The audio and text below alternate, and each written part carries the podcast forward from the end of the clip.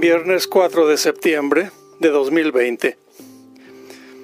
El Evangelio de este día está tomado de Lucas, capítulo 5, versículo 33 a 39. En este Evangelio vemos de cerca un conflicto entre Jesús y las autoridades religiosas de la época, escribas y fariseos. Esta vez el conflicto es en torno al ayuno. El ayuno es una costumbre muy antigua, practicada por casi todas las religiones. Jesús mismo lo practicó durante 40 días, dice el Evangelio. Pero él no insiste con los discípulos para que hagan lo mismo. Les deja la libertad de actuar. Por esto, los discípulos de Juan Bautista y de los fariseos, que estaban obligados a ayunar, quieren saber por qué motivo Jesús no insiste en el ayuno. Jesús responde con una hermosa comparación. Mientras el novio está con ellos, esto es, durante la fiesta de las bodas, estos no precisan ayunar durante el tiempo en el que Él, Jesús, está con sus discípulos, es fiesta de bodas. Pero el día vendrá en que el novio no estará. En ese día, si quieren, pueden ayunar. Pues Jesús alude a su muerte. En el Antiguo Testamento, Varias veces Dios mismo se presenta como siendo el novio de la gente. En Isaías 54, versículo 5, versículo 8, capítulo 62, versículos 4 y 5, Oseas 2, versículos 16 a 25, por ejemplo. En el Nuevo Testamento, Jesús es visto como el novio de su pueblo, de su gente. Vemos en la carta a los Efesios, capítulo 5, verso 25. También el Apocalipsis presenta el convite para la celebración de las nupcias del Cordero con su esposa, la Jerusalén celestial. Apocalipsis 19, versos 7 al 8 o capítulo 21, versos 2 y verso 9.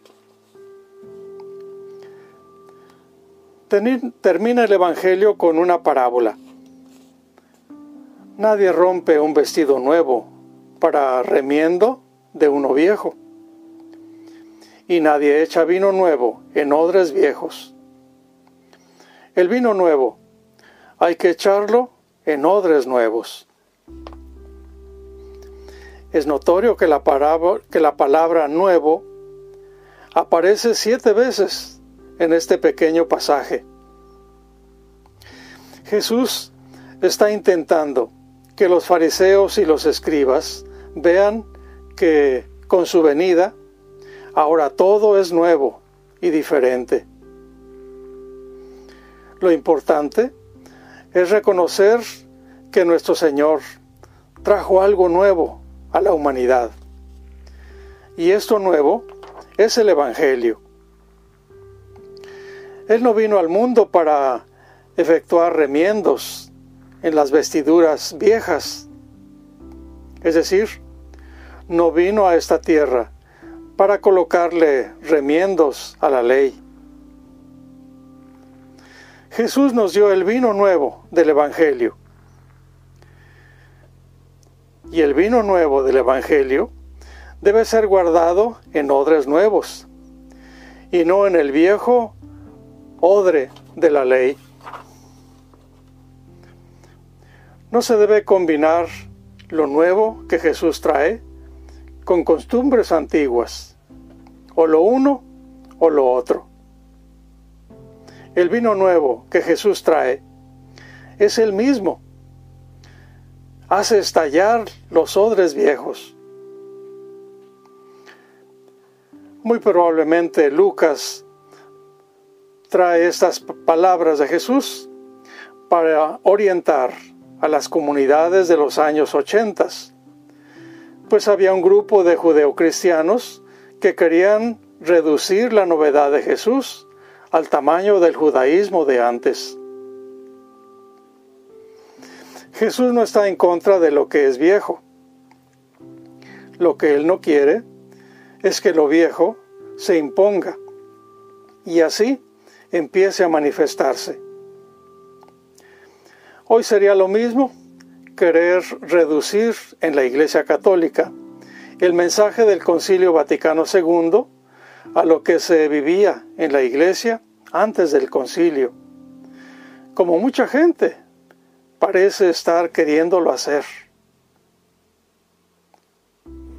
En conclusión, siendo el ayuno uno de los mejores exponentes de la religiosidad para el piadoso judío, Jesús aprovecha la ocasión para dejar bien claro cuál es el perfil del reino de Dios.